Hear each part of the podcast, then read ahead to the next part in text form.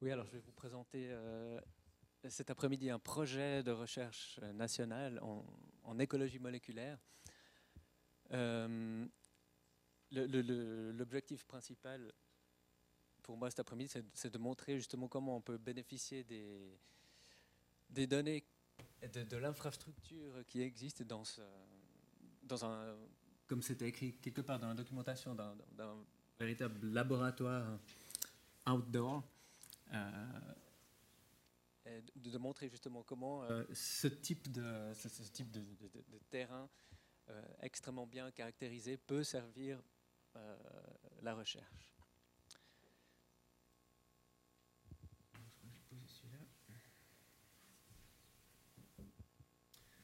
Alors, le, le projet euh, GeneScale est un projet interdisciplinaire du Fonds national on a une, euh, une série de, partenaires qui, viennent d'une part du, VSL à Zurich, c'est l'équipe de, Félix Gougarli avec Audre Givu. Euh, on travaille avec le laboratoire de botanique évolutive avec Christian Parizeau et, François Felbert. Euh, L'Institut G2C, là c'est les services euh, géomatiques de, la Haute École d'ingénierie et d'informatique du canton de Vaud, avec euh, Michel Casser, Bertrand Canel, mais aussi euh, en amont une personne qui a travaillé avec nous sur des, sur des travaux préliminaires, qui est François Gervais, qui, a, qui est un des précurseurs de l'utilisation des, drones pour la, la, constitution de, modèles numériques d'altitude à haute résolution. Et puis, euh, notre laboratoire de système d'information géographique à, l'EPFL. Et puis, une euh, collaboration avec, euh, avec Antoine Guizon, puisque forcément, on, a travaillé dans, dans le contexte de, de la zone Modiplan.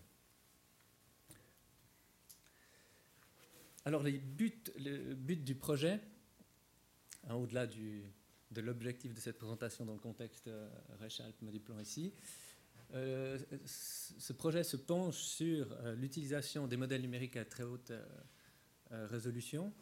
donc il y a tout un plan technologique que je vais brièvement aborder dans un moment. et quel est l'apport de ces, modèles en écologie moléculaire dans le cadre des, approches en génomique environnementale que je vais expliquer un peu dans un moment, avec un un élément euh, important qui est mis en évidence ici euh, à, l'écran en couleur, hein, c'est l'aspect multi-échelle. Pendant très longtemps, ou jusqu'il y a peu de temps, euh, dans le, domaine des modèles numériques d'altitude, on a travaillé avec des modèles avec une résolution. Un temps, c'était 200 mètres avec le, le, modèle Rimini. Ensuite, on a eu un modèle numérique à 50 mètres, un modèle à 25 mètres.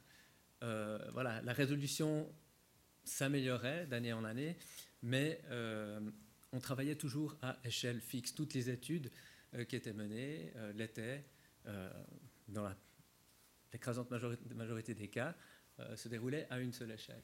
Depuis l'avènement des, technologies LIDAR ou stéréographiques acquises avec l'aide de, de, drones, comme on va le voir, on a pu améliorer la résolution spatiale et à partir de là, avec un grain beaucoup plus fin, on a pu commencer à produire des modèles multi-échelles par agrégation. Donc le but ici, c'est aussi d'exploiter cette, euh, euh, dimension, euh, cette capacité nouvelle à pouvoir travailler et effectuer nos calculs avec plusieurs résolutions spatiales. Donc le, but fondamental en écologie moléculaire, au-delà de ces aspects technologiques, c'est d'identifier l'échelle spatiale adéquate euh, à laquelle on va pouvoir étudier l'adaptation des plantes à, leur environnement local. Ça correspond à une question générale euh, très ambitieuse qui est de dire finalement à quelle échelle agit la sélection naturelle et pour quelle pression environnementale spécifique. Par exemple, est-ce que c'est une réponse à l'humidité, une réponse à la température, à l'ensoleillement, etc. Alors, pour illustrer la dimension euh, interdisciplinaire, je ne sais pas si dans la table ronde tout à l'heure, il y aura aussi une partie plus, plus philosophique sur la différence entre le terme transdisciplinaire que vous avez utilisé pour ce symposium et puis l'interdisciplinarité. Il y a quand même une différence assez, assez importante. là, cette ce slide-là donne une, vision des capacités complémentaires. Donc ici, avec des capacités présentées les unes à côté des autres, donc vraiment un contexte plutôt interdisciplinaire qui est présenté là, avec une complémentarité des tâches euh, entre euh, les personnes qui travaillent sur la caractérisation de l'environnement, euh, avec le groupe d'Antoine ici, le travail sur le, LIDAR, là c'est le canton de Vaud qui, qui nous fournit ces données, la haute école qui travaille sur les technologies euh, stéréophotogrammétriques avec les drones, et puis euh, le traitement de l'information LIDAR euh, par, notre, par notre laboratoire ici. Une partie génétique avec l'Université de Neuchâtel qui a une tâche spécifique sur les, sur les éléments transposables, j'en dirai quelques mots tout à l'heure, et puis la production des données au VSL. Et puis, à l'intersection, il y a, cette, cette, connexion entre l'information génétique et l'information environnementale. Euh, et c'est cette partie justement qui pourrait correspondre à la, définition du transdisciplinaire que je vais, euh, que je vais détailler maintenant. Donc c'est la génomique environnementale, le terme anglophone est landscape genomics que vous rencontrez euh, le, plus souvent dans la littérature. là, ce qu'on cherche à faire, c'est avec de meilleurs euh, variable environnementale, une plus haute résolution, une, qualité euh, ou une prédictivité éventuellement euh, meilleure, ça c'est des choses encore à vérifier. Est-ce qu'on arrive à améliorer ces, modèles de, génomique environnementale Donc ce, domaine-là résulte de la fusion entre des, des, champs de recherche plus traditionnels comme la génétique des populations, la biologie de l'évolution évidemment, et puis l'écologie du paysage. Donc ça fait référence, la génomique environnementale fait référence à des approches corrélatives. Alors comment fonctionnent ces approches corrélatives? Donc cette mise en relation qui est matérialisée là par ces, différentes couches euh, d'informations. On va travailler sur le, concept de coïncidence spatiale pour mettre en relation euh, la localisation d'échantillons, donc ici euh, des moutons ou des animaux dans un, dans un pré, euh, qui nous servent à caractériser d'une part euh, l'environnement, avec euh, voilà, ici une, une, base de données qui nous renseigne sur, par exemple, la, quantité de précipitation, et sur l'information génétique après échantillonnage. Donc le, concept de la mise en relation est, celui-ci. En ce qui concerne les données génétiques et puis le géoréférencement, qui est la clé effectivement de la, mise en relation, euh, on commence par cette phase d'échantillonnage avec l'enregistrement des, coordonnées géographiques, euh, l'extraction de, l'ADN et la production de, jeux de données, de, marqueurs génétiques. Je vais rester assez général euh, dans, cette, dans, cette présentation. Donc ça nous permet de constituer notre matrice d'information génétique géoréférencée. D'autre part, on doit caractériser l'environnement. Et cet environnement, euh, on le caractérise de nouveau grâce à nos, variables, nos coordonnées géographiques. Et puis on complète notre matrice génétique par euh, des hauteurs de précipitation, des valeurs d'ensoleillement, de vitesse de vent, euh, etc. Et ensuite, on met en relation ces informations par des modèles statistiques simples, donc des régressions logistiques multiples qui nous permettent d'établir ou de calculer la relation entre des marqueurs génétiques et leur fréquence dans les individus qui ont été échantillonnés sur le terrain et des variables environnementales. Ça, ça nous permet d'obtenir une probabilité de présence de, régions du génome qui, sont d'intérêt, donc dans notre cas, qui sont potentiellement euh, soumises à la sélection naturelle. Ce qui nous intéresse particulièrement dans le, projet. Alors, ce qu'on cherche à, établir avec GeneScale, euh, on l'a réalisé sur, un, sur une zone, comme euh, étude euh, pré-étude au rocher de nez, les, années qui viennent de se, dérouler. tout ça pour dire effectivement qu'on se trouve à, peu près à mi-chemin maintenant du projet GeneScale, donc je ne vais pas avoir de résultats GeneScale à vous présenter, mais simplement le processus en cours, c'est pour ça que je dois me servir d'autres exemples pour euh, vous montrer euh, comment ça fonctionne. Euh, ici, donc, on a la, crête des, des, avec notre série d'individus qui, ont été échantillonnés. On s'intéressait là à, à, une autre plante, à une, à plante qui s'appelle Biscutella levigata, et pour laquelle on s'est penché sur ces problèmes de quoi c'est l'adaptation locale. Hein. Comment est-ce qu'on peut détecter des, signaux dans le génome de cette plante d'adaptation locale? Et puis, alors par rapport à nos modèles numériques d'altitude à très haute résolution, euh, il faut porter son attention sur cette figure ici, cette figure-là qui montre justement euh, une série de résultats de régression logistique dont je vous ai brièvement expliqué le fonctionnement tout à l'heure mais pour différentes résolutions spatiales. C'est-à-dire qu'on produit euh, des variables environnementales sur la base de ces modèles numériques d'altitude. Donc on peut utiliser simplement l'altitude ou des dérivées premières comme la pente, l'orientation, et ensuite des dérivées secondes, des variables plus, plus complexes qui, nous permettent de euh, représenter ou de modéliser certains processus naturels qui ont lieu sur le, sur, sur le terrain, mais simplement euh, en utilisant les caractéristiques euh, euh, d'altitude et de différence d'altitude entre, entre, entre les pixels. Donc ce qu'on a ici, ce sont différents résultats de significativité. Plus en fait la courbe se situe vers le haut, plus on a une statistique ici qui traduit cette significativité, plus la valeur est vers le, le, haut de la figure ici, plus le modèle est significatif. Dans l'exemple qu'on a ici, euh, on a calculé un modèle d'association entre une région euh, génomique bien précise et puis euh, un paramètre environnemental. Est-ce qu'on s'aperçoit que, en fonction de la résolution spatiale qui évolue là de gauche à droite, on, part de 50 cm, 1 mètre, 2 mètres, 4 mètres, 8 mètres, on voit que la réponse est différente selon l'échelle à laquelle on considère le, phénomène. Est-ce qu'on cherche à, observer ici C'est ce genre de d'optimum ici, de significativité maximum. Euh, quelles sont les régions qui répondent à quel stimulus environnemental, mais également quelle est la, taille, quelle est la dimension de, ce processus? Donc ce projet GeneScale, il porte sur euh, Arabis alpina. Euh, une, des raisons principales est que l'on a à disposition le modèle, le, génome complet ce qui nous donne beaucoup euh, de, possibilités euh, au niveau du, séquençage, euh, de pouvoir obtenir beaucoup plus de, marqueurs génétiques à analyser par la suite. La, zone d'étude,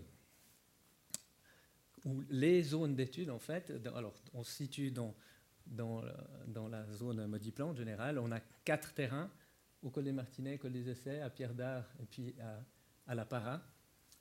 Et puis on les voit ici, les quatre, une, deux, trois, quatre, dans le, dans le contexte, dans le contexte euh, Modiplan. L'information utile ici, c'est que euh, ce que nous fournissait euh, Modiplan, c'était des données, ici des relevés de végétation, qui sont utiles ensuite pour l'analyse de nos données génétiques dans la mise en, relation ou, l'interprétation des résultats que nous allons obtenir. Alors, ces données GeneScale, rapidement, on a la dimension environnementale dont je vous ai parlé tout à l'heure, qu'on dérive des modèles numériques d'altitude avec deux technologies, euh, la photogrammétrie grâce au drone, on en a un exemplaire ici, et puis le LIDAR héliporté, donc technologie euh, laser, euh, pour finalement obtenir dans les deux cas des modèles avec une résolution de 25 mètres et un objectif je, vais en parler tout à l'heure, ce qui est, de, comparer en fait les, variables fournies par ces deux, modèles. Ici, c'est juste une illustration des plans de vol euh, de, ces drones pour illustrer la technique de la stéréophotogrammétrie. Donc on est ici sur le, plateau de Pierre d'Art avec un plan de vol pour, euh, pour un de ces drones. Rapidement aussi, l'explication, simplement ce qu'il faut comprendre, c'est qu'on travaille avec des, prises de vue qui sont obliques et qu'on travaille sur le recouvrement des images pour euh, ensuite extraire un nuage de points qui va caractériser la surface. Les variables environnementales, quelques exemples ici, hein, je vous en ai brièvement parlé avant, les dérivés, les différents types de dérivés, euh, l'altitude, la pente, et puis des variables, euh, des dérivés euh, secondes, des variables plus complexes comme tout ce qui est par, exemple lié à l'hydrologie, ou qui, qui, peuvent constituer des proxys pour l'humidité du sol, par exemple. Un des objectifs techniques sur, sur les modèles numériques d'altitude, c'est la comparaison entre les lidars qu'on voit ici au col des Martinets et puis euh, la, stéréophotogrammétrie, euh, comparaison de coûts, de précision, de flexibilité. Euh, ici, deux exemples de variables secondes. Donc, on a le rayonnement solaire ici, toujours dans la même zone, au col des Martinets, et puis la, la, rugosité. Sur l'objectif de la comparaison ici, un des résultats préliminaires, effectivement, il y a quand même quelques résultats sur la comparaison, de ces modèles, des grosses différences dues justement au fait qu'on a une méthode qui travaille plutôt euh, verticalement et puis la, particularité oblique de la stéréophotogrammétrie, où on a pour des, variables comme l'évaluation des radiations solaires, euh, de grosses différences. Hein. On a une corrélation de 0,3 seulement euh, entre le LIDAR et euh, le, la, technologie par drone. Un point très important, c'est la, pertinence. On arrive à calculer énormément de variables environnementales à partir de ces modèles numériques d'altitude, ce qui nous fournit une, richesse d'indicateurs de variables environnementales. Oui, oui, mais vu que tu m'as oublié, Antoine, au début, j'ai débordé de 5 minutes. Euh, on doit se poser la question ensuite de, leur pertinence écologique. Est-ce que vraiment euh, des, variables calculées euh, avec ces modèles numériques représentent quelque chose dans, la, réalité du, terrain Donc, c'était aussi euh, des travaux qu'on a menés récemment avec nos collègues de Neuchâtel, avec l'Université de Lausanne, avec Pascal Vito qui est présent, et on a pu sortir un certain nombre de résultats. on a une extrême richesse, une grande euh, richesse d'indicateurs euh, aussi liés euh, à la variabilité temporelle. on a fait des tests ici avec des capteurs sur le terrain, donc on compare les valeurs mesurées par les capteurs avec nos valeurs calculées avec les modèles numériques d'altitude. on a une, grande variété de, résultats également, mais simplement ça nous permet d'identifier certains processus certaines configurations euh, du terrain pour lesquelles on va pouvoir utiliser plutôt tel indicateur ou plutôt telle variable environnementale. Trois mots sur les données génétiques extrêmement euh, rapidement. Donc on a un génome modèle, donc on peut euh, travailler avec du génome resequencing. On pense pouvoir extraire environ 150 000 marqueurs génétiques d'Arabis alpina qui a été, alors je ne sais pas pourquoi, je ne peux à lire dessous, mais on a à peu près maintenant euh, un peu plus de 300 euh, individus échantillonnés sur lesquels on va pouvoir travailler dans ces, dans ces quatre zones. Je vous ai parlé des éléments transposables tout à l'heure. Euh, je ne vais pas m'y attarder, simplement, ça va être une des premières études qui nous permet d'étudier ce, type de région génomique particulière en relation avec la variabilité environnementale. Donc les modèles d'association qu'on va, qu'on, va calculer là, sur la base des, résultats, euh, des, variables que l'on va extraire dans ce projet, vont nous permettre de répondre à cette question principale, hein, quelle est l'échelle spatiale à laquelle euh, on va pouvoir identifier des, signaux d'adaptation locale pour différentes pressions environnementales, et puis par rapport aux éléments transposables, hein, dans quelle euh, mesure des, la part euh, génique versus la part non génique du, génome euh, sont-ils appliqués dans les processus d'adaptation? Ça, c'est quelque chose que, que l'on connaît très mal.